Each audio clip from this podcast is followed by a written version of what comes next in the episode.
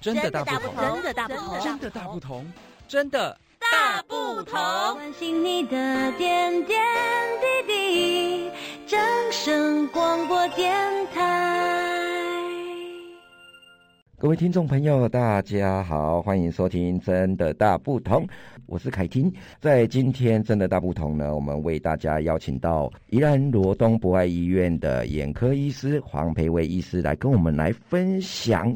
诶，糖尿病的病友有福喽！欢迎黄医师。诶，谢谢主持人及谢谢各位听众，我是罗东博爱眼科医师黄培维。黄医师，我想请教，其实我们刚才讲到说，糖尿病的病友有福了，我们这些糖友们都有福了。其实有很多人会去想，到底什么是糖尿病呢？可以我们简单跟听众朋友们来分享一下吗？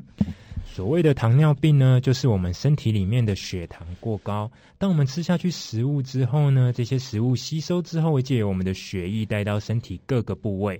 那在带的过程中，这些血液的糖分呢，就称为血糖。而这些血液的糖分呢，会在借由我们胰脏分泌的胰岛素，让各个身体的细胞可以利用这些血糖。若是胰岛素分泌不足，或者是身体的细胞对于胰岛素的反应变差，导致血糖没有办法有效的利用堆积，就会造成血糖升高，就称为糖尿病。哦，那。好像糖尿病的这些糖友们常常跟着呃身体都也会有一些高血压哈，那这两者之间是有什么关联呢？其实呢，糖尿病呢跟高血压两个算是难兄难弟，因为我们的糖尿病呢血糖升高的情况下，会造成我们各个的血身体里面的血管受伤，导致它的压力阻力变高，身体就需要更心脏就需要更大的力量，更大的压力。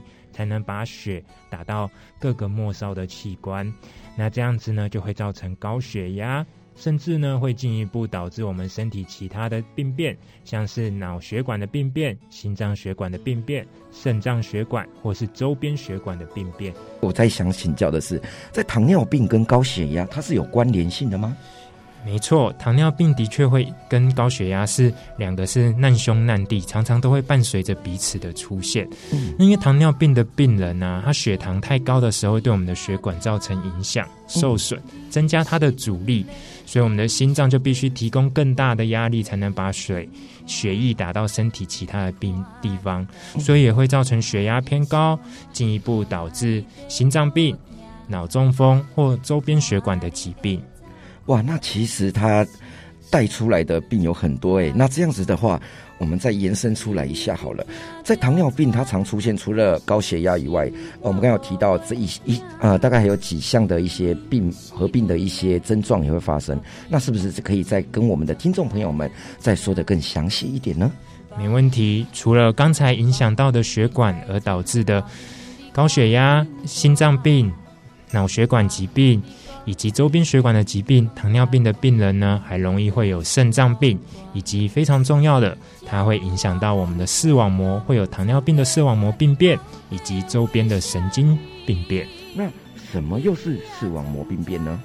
其实呢，我们的眼睛呢，像个相机一样，所谓的视网膜呢，就是我们眼睛相机的底片，当光。经由我们的眼睛投射到视网膜上，会再进一步的转化成电讯号传到大脑。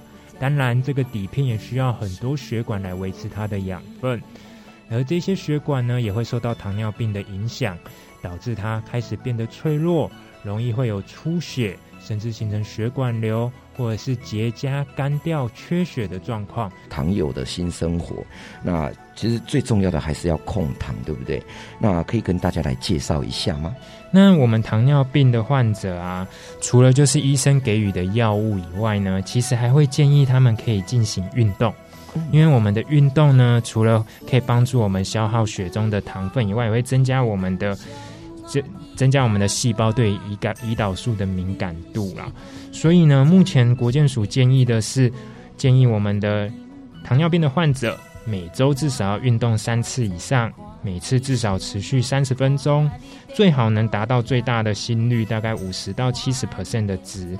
那建议每一周加起来总和要一百五十分钟的中等耐力的运动。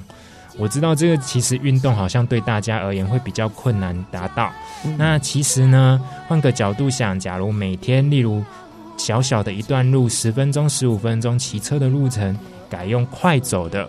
那这样子其实累积起来，也可以达到我们运动需要的目标。我如果今天要呃过去看呃准备要去做这一方面的检查，视网糖友们的这个视网膜检查的时候，我在前一个晚上或是呃在当天检查当天，我有没有饮食上面啊，或是我什么特别要去注意的呢？其实呢，我们这一个检查呢，主要来要检查视网膜前呢，会要点一个药剂叫散瞳剂。就是我们前面讲的，眼睛像个相机一样。若我们要检查相机的底片视网膜的时候呢，我们必须先把它的光圈拉大，光才可以打到我们相机的底片。而这样一个散瞳的过程呢，大概会需要三十分钟。那之后呢，会有四到六个小时视力会比较模糊，看东西会有光晕。所以来做这些检查的病患呢，要特别注意。尽量不要自己开车或骑车。若是年纪比较大的病患呢，也建议有家属陪同，避免有跌倒的情形。除此之外，最重要的是，若本身有青光眼或有其他的眼科的疾病，也要一并告诉医生，来避免后续的问题发生。真的大不同，今天非常开心能够邀请到我们罗东博爱医院眼科医师黄培维黄医师来到节目当中，跟听众朋友们分享。希望下次还有机会邀请到黄医师来到真的大不同，真的大的不同。我们下周再见，大家拜拜，拜拜。